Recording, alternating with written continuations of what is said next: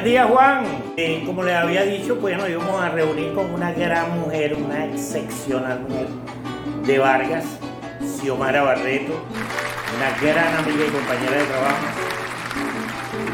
Eh, queríamos, Xiomara, conocer tu experiencia con respecto a, esa actividad que desarrollaste hace muchos años, que creo que fue la primera que se desarrolló acá en, en nuestra tierra respecto a lo que era el parto humanizado. ¿De dónde nació eso? ¿Cómo fue que, que- eso te llenó, que tú decidiste tomarlo como proyecto y hacer ese, ese, ese gran proyecto? Porque he consultado con mucha gente y de hecho lo pusiste en ejecución, pero queremos saber cómo fue.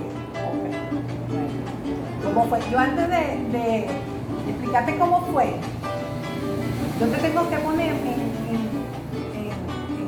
conocimiento de, qué es. Porque resulta que eso viene de Europa. Después de la guerra, las mujeres en Europa no tenían dónde parir. Y este, eh, empezó la tecnología a, fabricar medicina y médicos y empezó aquella revolución industrial a fabricar cualquier cantidad de cosas. Pero las mujeres venían de parir de forma natural. Ellas no, ellas no conocían esa industrialización de la salud. Entonces, bueno, a las mujeres no les gustó eso. Y empezaron a rebelarse contra eso. Y los médicos también, sensibilizados con esto, empezaron también a rebelarse contra eso. Y es así como en, en una ciudad llamada Pithiviers, en, en Francia, un médico que se llamaba Michel Oden, eh, era director de un hospital, de un gran hospital. Entonces las mujeres cuando iban a parir las llevaban a ese hospital.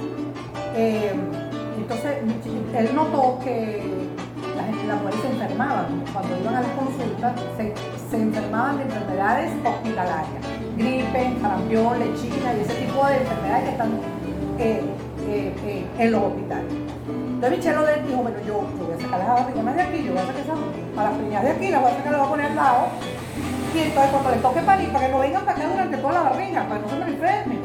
Entonces él agarró y sacó a la mujer en una casita y e iban a parir solamente a Ese fue el, el- el primero que hizo algo con- relacionado con el parto natural.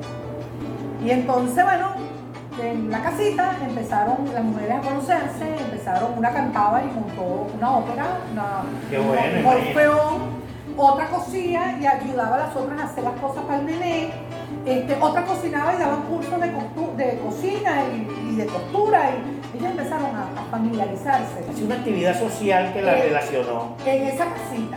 Qué bueno. asistían a su consulta prenatal para que ustedes vean cómo nace esto en el mundo, o sea, esta, esta cosa de, claro, antes las mujeres parían de forma natural, pero no programada como y científicamente como Michelle O'Dell comenzó este trabajo, este, que no es parir como las indias, no, no, es parir de manera natural, pero a la mano de todas las cosas tecnológicas que tenemos. Entonces, hasta un día que una de esas embarazadas que estaba haciendo su curso prenatal, este, le llegó el momento del parto, entonces le dijo, bueno, llama a su esposo. Y parieron en esa casita. Y a partir de ahí este, se fueron eh, creando en toda Europa, en Italia, España, este, casitas de, parto en donde las mujeres que, no tienen riesgo técnico, o sea, mujeres con edad eh, adecuada, con peso adecuado, con una salud adecuada, mujeres en edad reproductiva pueden ir a parir con su, a su a su casita de parto, este, con su pareja, con su mamá, con su familia, este, de la manera más natural. Las patologías, mujeres añosas, mujeres obesas, mujeres hipertensas, mujeres con enfermedades asociadas al embarazo, entonces se iban para el porque ellas estaban enfermas, ¿ven? Entonces, la- lo sano eh, y la, la estadística dice que el 85% de las mujeres en Europa paren en casas de parto, que hay una en cada provincia, pero con un riguroso control prenatal. ¿Ves? No, no podemos Claro. llevar... no- O sea, no se pierde, no se pierde el control No. eh, eh, prenatal. eh, No, por- y paren por- con médicos. Claro. Ahí está un médico una dula, ajá, dula es un término eh, griego. Te lo iba a preguntar. Ajá, sí, porque la gente pregunta mucho qué es la dula. Bueno, la dula es un, un término griego que eh, era utilizado por las familias eh, en, épocas antiguas, eh, que esa mujer acompañaba a esa familia durante el proceso del embarazo, parto y nacimiento. El tema de la lactancia, el tema de los cuidados prenatales, el puerperio, toda, toda, esa, toda esa gama de cosas la manejaba la dula. Y nosotras nos llamamos dulas también, pero de la nueva ola. de la nueva ola. Ahora cuéntanos algo. Yo, yo sí, este, mm, soy testigo pues, de, que, de que tú empezaste con un proyecto hace unos años que concretaste en, en un, un local que queda en la 15 Letra, que es el, el Centro Integral de Salud. Y también yo tuve la ocasión de hacer, hacer una visita allí y en esa visita que, bueno, yo hacía una visita, creo que una vez semanal, hacía yo una visita allí y este, pude observar eh, todo lo que se adelantó en cuanto al proyecto que tú estabas estableciendo o estabas tratando de que se desarrollara y vi que habían algunas piscinas, había algunos cuartos, había una gente, unas enfermeras, unas damas que estaban allí. Realmente no te sé decir cómo era la estructura, porque este, yo, yo, yo vi que, que eso había que tratarlo con mucho celo porque, porque era algo muy especial y entonces este, siempre lo vi que iba de tu mano. Cuéntanos cómo fue esa experiencia. ¿Quién dijo que sí a eso? Ok. Bueno, eh, eh, después de la tragedia, sabes que la maternidad eh, sufrió. Mucho en su estructura y demoró mucho a- recuperarse. Entonces, nuestros niños no tenían dónde nacer. Nuestras embarazadas tenían que llevarlas a Caracas, a boletearlas por esos hospitales en Caracas. Eh, y las que tenían póliza, entonces sí parían en las clínicas de- del Estado.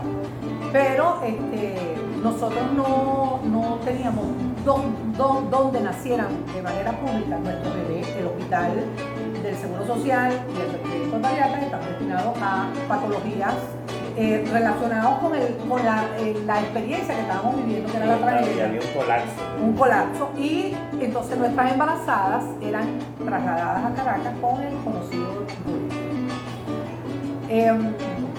La estructura en ese momento nosotros estábamos funcionando donde está en la Casa Abril, donde quedaba antes la, la antigua Casa de la Juventud. Casa de la Huelga. Entonces nosotros estábamos funcionando ahí porque eh, nuestros espacios eh, naturales estaban afectados por la tragedia, entonces los funcionarios de la alcaldía este, nos íbamos turnando y atendíamos los casos sociales allá en, en- en esa casa, donde funciona la Casa Abril. Bueno, este, un día, eh, como ahí estábamos, eh, todos los profesionales estaban ahí son del área social, eh, se presentó un grupo de personas encabezado por el, el- con el- el propio alcalde del estado, que en ese momento era Jaime Barros. Recuerdo que estaba la licenciada María Auxiliadora Díaz, presidenta de Buen Nacer, Taumanova Álvarez y la doctora Carmen Mujica, buscando eh, personas con determinada sensibilidad. Bueno, este, a mí me gustó, me entusiasmó la idea y nos dijeron que teníamos que estar un año en formación, un año en formación.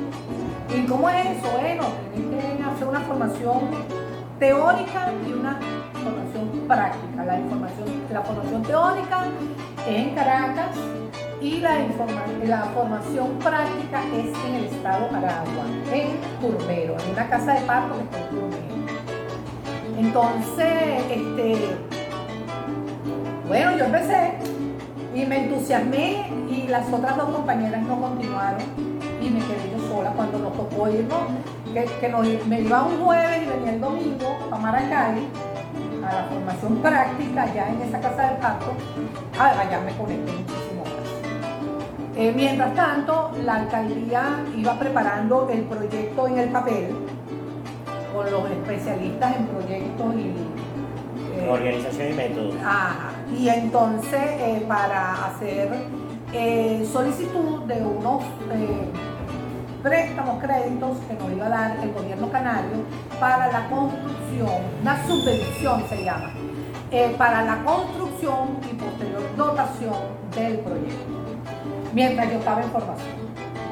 Entonces estuvimos un año en eso, estuvimos eh, eh, en contacto con la gente del gobierno canario aquí en Macuto. claro, yo en ese momento no tenía poder de decisión porque yo me estaba formando. Claro, claro. Entonces estaban, eran las, las, personas que administrativamente tenían que ver con eso. Em, cuando yo terminé mi formación, me dijeron, me dieron, la, el próximo paso era buscar mujeres con características bien marcadas, trabajadoras sociales de, las comunidades, este, para hacerles una entrevista. Bueno, eh, hicimos 150 entrevistas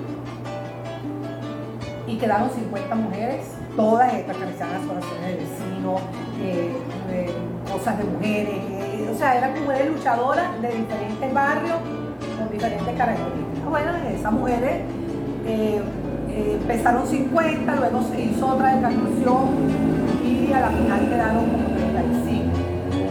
Ellas recibieron otra formación de un año para ser las primeras facilitadoras. Llegaron al final 32 eh, y eh, fueron las primeras facilitadoras comunitarias que estuvimos preparando. Entonces, mientras tanto, entonces ya habíamos conseguido los créditos el apoyo, la subvención y mientras ellas se estaban formando, estábamos construyendo la casa de parto en, eh, en el centro integral, en la parte alta del centro La parte alta del centro integral. Aquí está un, un, reporte de prensa del año 2004, el 13 de marzo de 2004, en donde este, hablamos de eso Es que nosotros le hacíamos seguimiento a eso porque, primero porque estábamos interesados, éramos parte de, la institución y queríamos, queríamos saber cómo se desarrollaba y hacia dónde íbamos con este tipo de proyectos, ¿no? Y además que era alguien muy cercano a nosotros quien estaba elevando ese proyecto hasta donde lo llevó. Bueno, este, fíjate que están los primeros bloques. La gráfica de los primeros bloques de la, de la pasarela que se tuvo que construir, del plano de la casa de parto, este, así empezamos. Así empezamos desde el primer bloque, desde el primer saco de cemento que entró a ese espacio, nosotros estuvimos pendientes de esa custodia, de ese cuidado, de, que se destinara para lo que se había hecho. ¿Cuánto tiempo duró este? Bueno, pero primero te tengo que Después que las mujeres se gradúan, eh, se convierten en facilitadoras, eh, había que formar médicos. Entonces eso nos iba a llevar otro tiempo.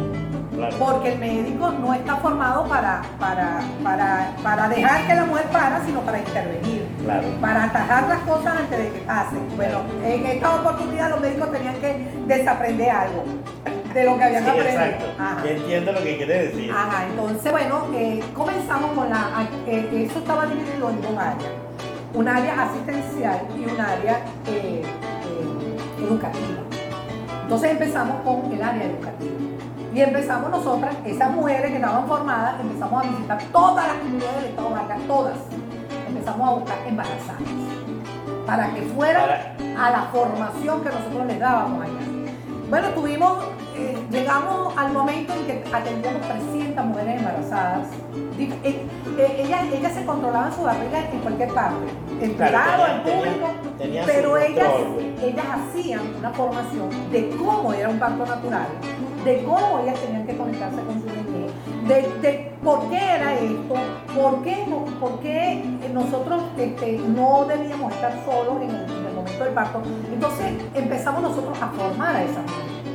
Entonces ahí hicimos una gran cofradía. Eso fue 300 mujeres semanales que asistían a los cursos prenatales con estas mujeres, estas facilitadoras, que, eh, bueno, hacían sus actividades prenatales. Nosotros queríamos efectivamente que las mujeres que estaban en la, parte prenatal, en la educación prenatal, fueran atendidas en la parte asistencial. Eh, empezamos con la formación médicos, los médicos también empezaron a, a- a ver cómo era el trabajo prenatal eh, y se empezaron a involucrar en todo esto. Conseguimos este, ocho médicos maravillosos, ocho médicos espectaculares. Una de ellas, eh, bueno, Diosito se la llevó la doctora Elaine, la jefa de pediatría del. Seguro Social. Sí, lamentablemente de- murió de COVID. murió Eh, ella, ella formaba parte de nuestro equipo de médicos. Luis López también, médico que trabaja en el seguro, que era como, la, como el gancho que teníamos, Porfirio Bonillo.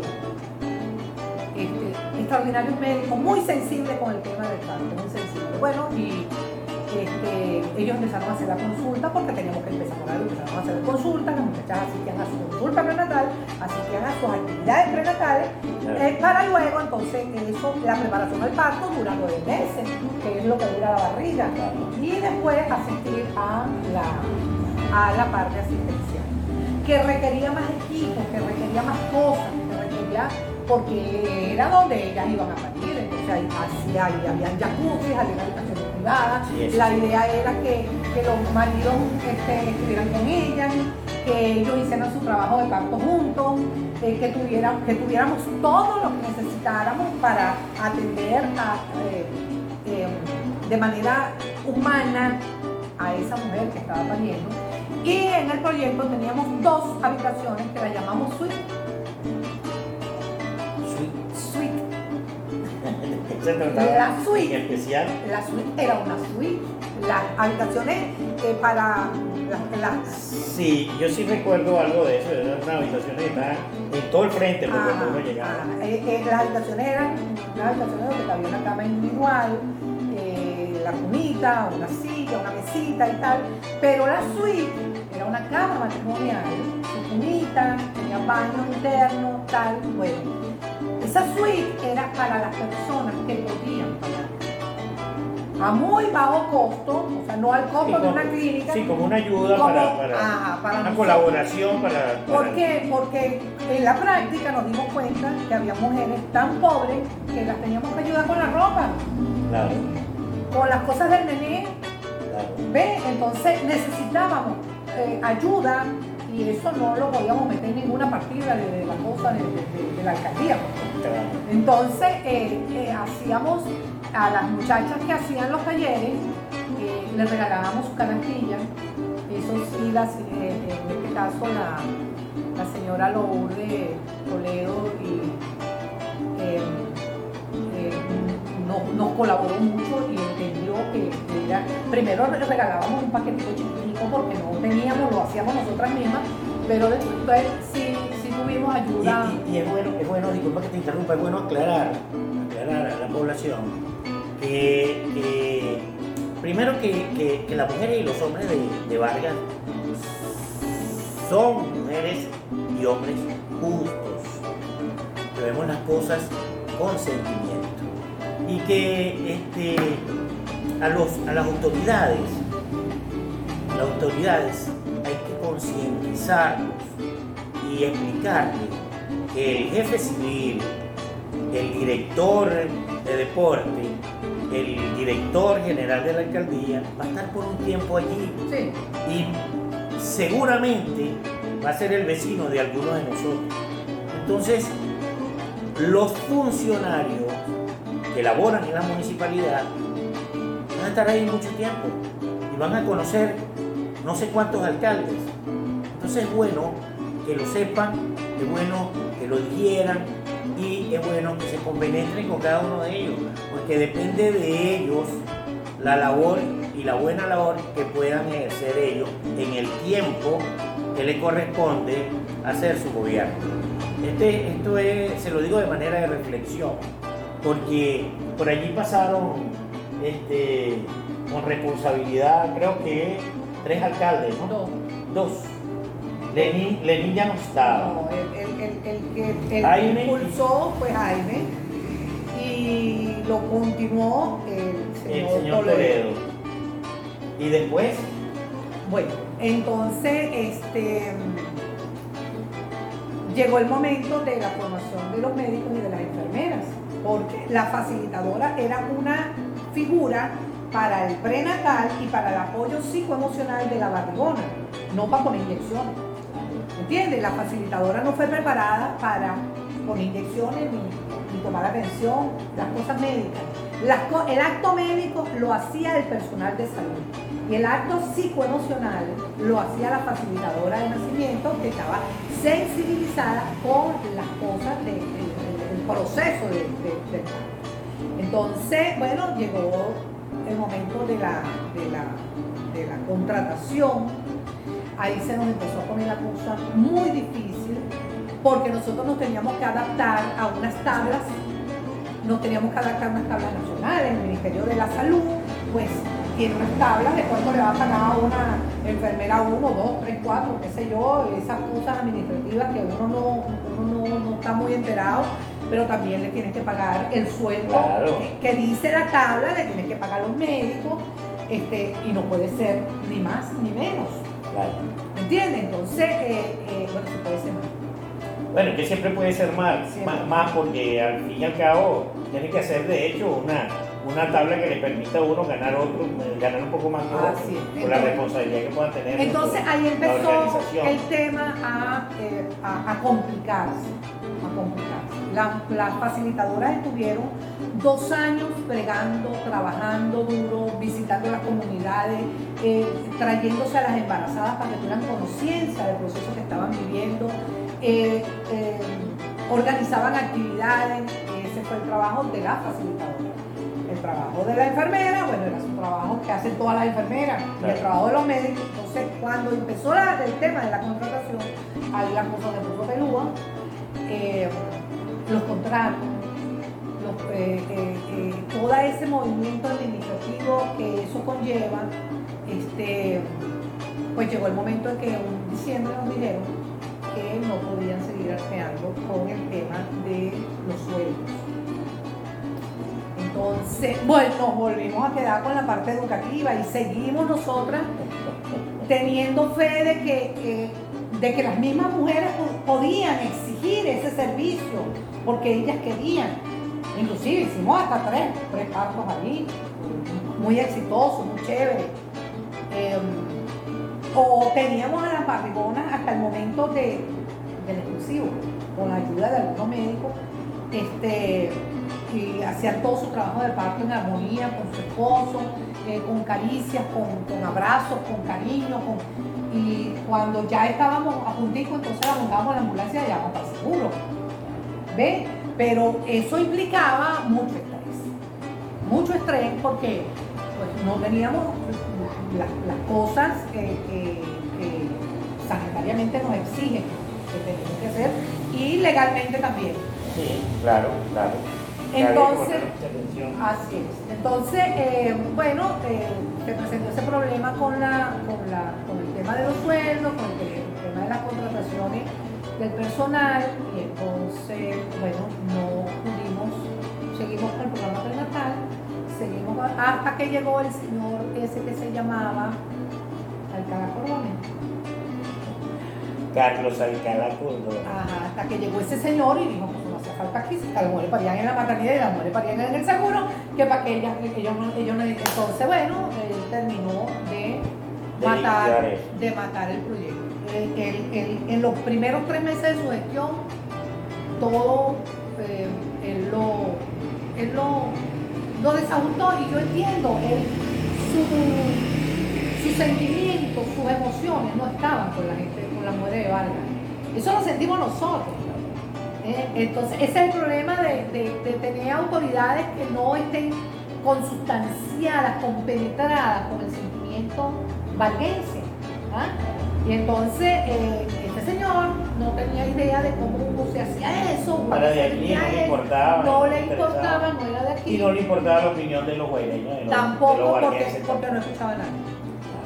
Entonces, este, bueno, hasta ahí, hasta ese momento, nosotros tuvimos la oportunidad de, eh, de tener contratadas a nuestras mujeres. Ellas, ellas tuvieron, eran, eran cuatro. Eh, eran cuatro guardias que tenían eh, y a la alcaldía, ellas entraron 13 como, como contratadas en la alcaldía. Y a la final no le renovaron el contrato a 10 cuando llegó al Cordone este, y solamente se quedaron 3 que hasta los momentos están ahí, pero están cumpliendo otras funciones porque eso lo agarraron ahora como emisora de radio y, el, sistema de salud de los trabajadores. Eh, ahí está media, ahí funciona. Todo está ahí, pero está funcionando a media, pero está funcionando ahí. Todo, todo está ahí, pero no está funcionando con el objetivo, que, fue creado. Claro, ese espacio. Exacto. Me imagino que bueno, si, si los jacuzzi todavía están, lo estarán utilizando. No, yo creo que se los llevaron. Se los llevaron. Sí. Este. Ronroneaste. ro, ro, ro. Bueno. Tú, eres, tú, tú, eres, tú eres San Sebastianera. Tú eres de Maiquetía. Bueno, yo soy del Cardonal. Ah, tú eres San Pedrana. Claro, no, de la Soledad. Tú eres San Pedrana de la. Pues claro, pero eres del de, de, de, de San Pedro de la Guaira. San Pedro de la Guaira. Yo soy criada en el Cardonal. Y cuando me casé.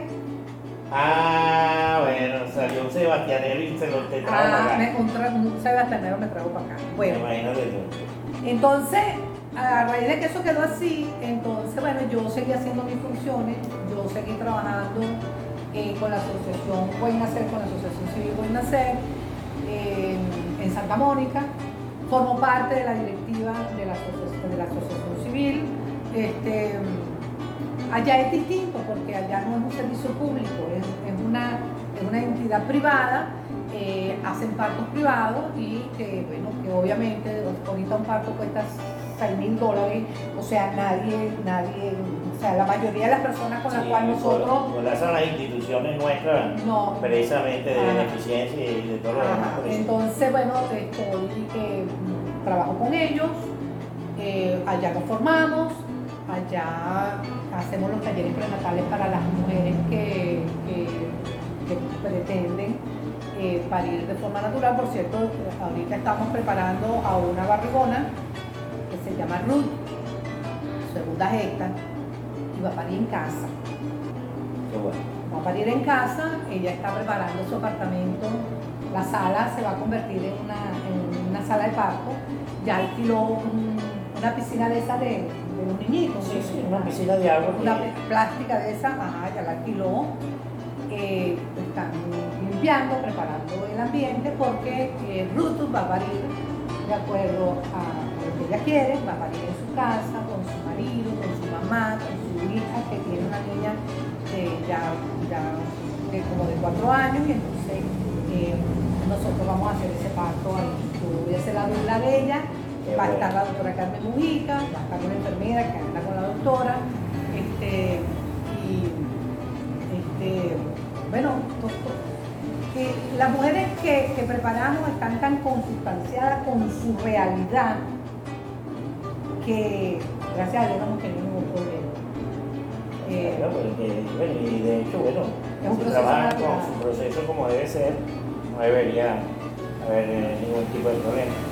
Bueno, mira, Xiomara, de verdad que fue un, un gustazo estar eh, este, acá en tu casa y, y, conversar contigo sobre ese proyecto que es interesante que la gente lo sepa, que sepa cómo nació, de dónde nació, de dónde salió y que, y que, fuiste pionera. Pionera. Pionera. En, del parto natural. Del parto yo, natural quiero, yo quiero aclararte algo porque yo siento que la gente va a tener dudas con relación a lo que yo voy a expresar ahora.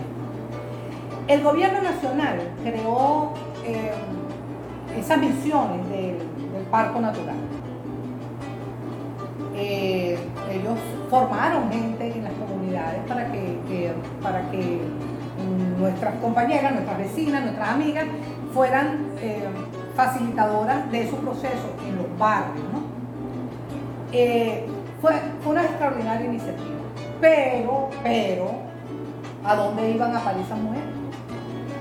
Entonces cuando llegaban a los hospitales se encontraban que ellas no podían, en primer lugar, estar acompañadas. Porque sabes que la OMS dice que la mujer debe estar acompañada, que la mujer debe tener libertad de movimiento cuando está pariendo, debe tener libertad de movimiento, que las mujeres no, eh, deben permitir el uso de, oxitocina, en el caso del pitocin ese que llaman, eh, debe ser autorizado por la mujer, este, que la mujer debe tener eh, decisión en, su proceso. Y entonces cuando estas mujeres formadas que querían parir con su marido al lado, con libertad de movimiento de manera natural, entonces resulta que se encontraban con una pared porque en los hospitales no se puede hacer eso, porque son muchas. Entonces yo me imagino la sala de parto del, Hospital Clínico Universitario, las mujeres caminando para allí, para acá, agachándose, subiéndose. no, no se puede, los hospitales no están preparados para atender este tipo de... Ahora, yo, yo, yo entiendo que, que, ese tipo de información y de proyectos, aunque suene muy bonito, de parte de, de, personas que este, a lo mejor tratan de engañar a, alguien, no sé, porque a veces siento que son escaleras al cielo y no llegan a ningún lugar. Entonces, yo creo que la gente, la gente tiene que estar clara con, con este tipo de proposiciones, porque las proposiciones deben tener un contexto, un contenido, hacia dónde van y, las metas a dónde llegan. Entonces, cuando te escuchas este tipo de cosas, este, es lo que te estás comentando. Ay, ¿y, dónde paren? Que paren. Entonces, fíjate, en, España, en España, cada provincia tiene una casita de parto, pero hay un hospital grandote, ¿ves? O dos o tres, yo no sé, pero hay muchos hospitales, pero hay una casita de parto. En esa casita de parto pueden parir dos y tres mujeres diarias. ¿Ven? Entonces abarata los costos de la salud eh, obstétrica, abarata esos costos y las mujeres paren de forma natural en esas casitas de parto. Porque no se puede parir de forma natural en un hospital de esas categorías, esos hospitales inmensos donde va tanta gente. No, se puede parir de forma natural y ese fue el fracaso de ese proyecto porque ese proyecto tenía que estar acompañado por casitas de parto, en donde, este, porque todas las mujeres, las 300 mujeres que nosotros atendíamos, no iban a parir todas el mismo día. ¿Ves? Entonces se descongestionaba y se dejaba el hospital para las patologías, para esas mujeres que necesitan cesárea, porque el nene viene podálico, o esa señora que es muy gorda, o esa señora que está ya sobre los 40 años. Entonces el hospital quedaba para eso. ¿Ves? Y las muchachas menores de 32, de 35 años, hasta los 19, pues ellas podían parir en las casitas de parto. Porque también tenemos un auge del embarazo adolescente, que también es un embarazo de riesgo, no se puede atender en una casita de parto. Y también hay que decirle algo acá a los, a barguenses. Los barguenses eh, eh, eh, debemos estar enterados de que en los 20 dos estados, 23 estados que tiene la nación, este, en el Distrito Federal está la, la maternidad Concepción para la Asociación Municipal y que atiende a Caracas. No, y al país. Y atiende al país. Y nosotros en Vargas tenemos una maternidad. Esa maternidad la han cambiado el nombre 15 veces, no sé cómo se llama ahorita, pero es la única que tenemos. Y esa maternidad está colapsada. Nadie le ha puesto atención y ahí van a dar a luz las niñas de nuestra tierra. Y lamentablemente son atendidas en unas condiciones muy difíciles. Pongan un poco de atención a eso. La autoridad, que le ponga un poco de atención. Que de verdad eh, hay que ponerle atención a estas jóvenes que que buscan ayuda este, porque no tienen los 5 mil dólares para pagarlo en, una clínica. Bueno. ese parto adolescente hay que atenderlo con, condiciones como son embarazo y la riesgo. Las señoras mayores de 40 años hay que atenderlas con condiciones adecuadas porque son embarazos de alto riesgo. Las diabéticas, las gordas, las, eh, eh, eh, las, personas que tienen enfermedades relacionadas ahí con, con antelación. Entonces, eh, este proyecto es válido para que eh, en cada provincia, en cada parroquia en el caso, o en cada municipio tengamos una casita de parto formando a las mujeres, porque nadie puede ir a parir una casita de parto si no está formada, si no está Claro. preparada. Si no está preparada. Ah, entonces, eh, eh, eh, Y gente que la reciba. porque- Claro, y Que que esté preparada para la Así es, entonces no es que tú este, vas a ir para la casita de parto porque te llegó la hora de parir, no, no, no es así. La mujer tiene que tener conciencia a ese proceso humano que va a confrontar en los próximos minutos, que es el nacimiento de su bebé. Entonces, es cierto, es un proyecto integral, es un proyecto que contempla la educación y la, y la forma asistencial de tener y de traer al mundo a, a seres este, sin violencia, cambiar el paradigma de cómo tienen que nacer. Sabe que está prohibido pegarle a los muchachitos cuando nacen, no se le puede pegar. ¿Mm? Antes los guindaban de cabeza y, y les daban una nalgada. A mí me lo hicieron, a ti también te lo hicieron. Bueno, eh, yo siento que no nos hizo mucho daño, ¿no? Pero, pero no, no se puede hacer. Mi Tenemos abuela que- decía que una palmadita no te da. Eso no se da.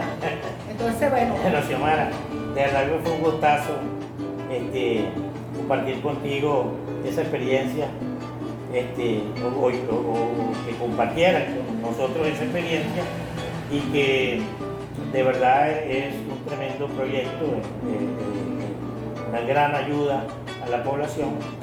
Y, este, este, la Guaira Social Club es una ventana para que cualquier, eh, cualquier momento puedas utilizarla si necesitas este, expresarle algo a los varguenses, a los guaireños. Que este, es una ventana de los guaireños para Vargas. Y yo creo que, que la gente debe conocer y concientizar la historia que nosotros hemos vivido, Lo que hemos lo que construido. hemos construido y hacia dónde nos dirigimos. Bueno, muchas gracias. Pero Xiomara. estamos a